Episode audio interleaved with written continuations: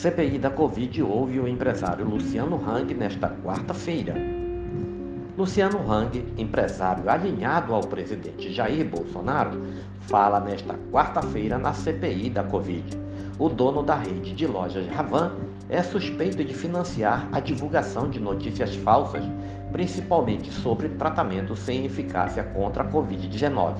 Ele seria um dos membros do chamado Gabinete Paralelo o bolsonarista teria financiado o blogueiro Alan dos Santos, que já é investigado pela disseminação de fake news, de acordo com documentos omitidos pela CPI da Covid. A ponte entre o empresário e o influenciador teria sido feita pelo deputado Eduardo Bolsonaro, filho do presidente. Hang também foi citado durante as investigações sobre as irregularidades envolvendo a operadora de saúde Prevent Senior. Sua mãe que faleceu em fevereiro deste ano, vítima de Covid-19, teve a causa da morte omitida no atestado de óbito pela empresa. Em vídeo, o empresário afirma que a mãe poderia ter sido salva se tivesse recebido o kit Covid. No entanto, Regina Hang, de 82 anos, de acordo com seu prontuário, foi tratada com o kit Covid e recebeu doses de azitromicina e hidroxicloroquina e outras medicações. Ela também passou por uma sessão de ozonioterapia, tratamento proibido pelo Conselho Federal de Medicina e que só pode ser usado em tratamentos experimentais com aprovação.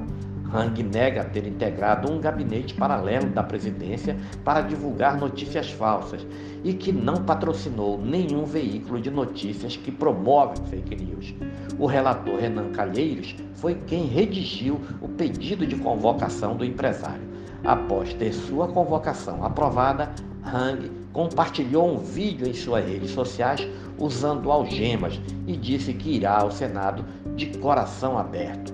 Abre aspas. Toda quarta-feira vai estar disponível. Eu trabalho 24 horas por dia, então vou ter todo o tempo do mundo. E se por acaso eles não aceitarem aquilo que eu vou falar, já comprei para não gastar dinheiro com algema, já comprei uma algema. Vou entregar a chave para cada senador e que me prendam. Fecha aspas, disse em um vídeo.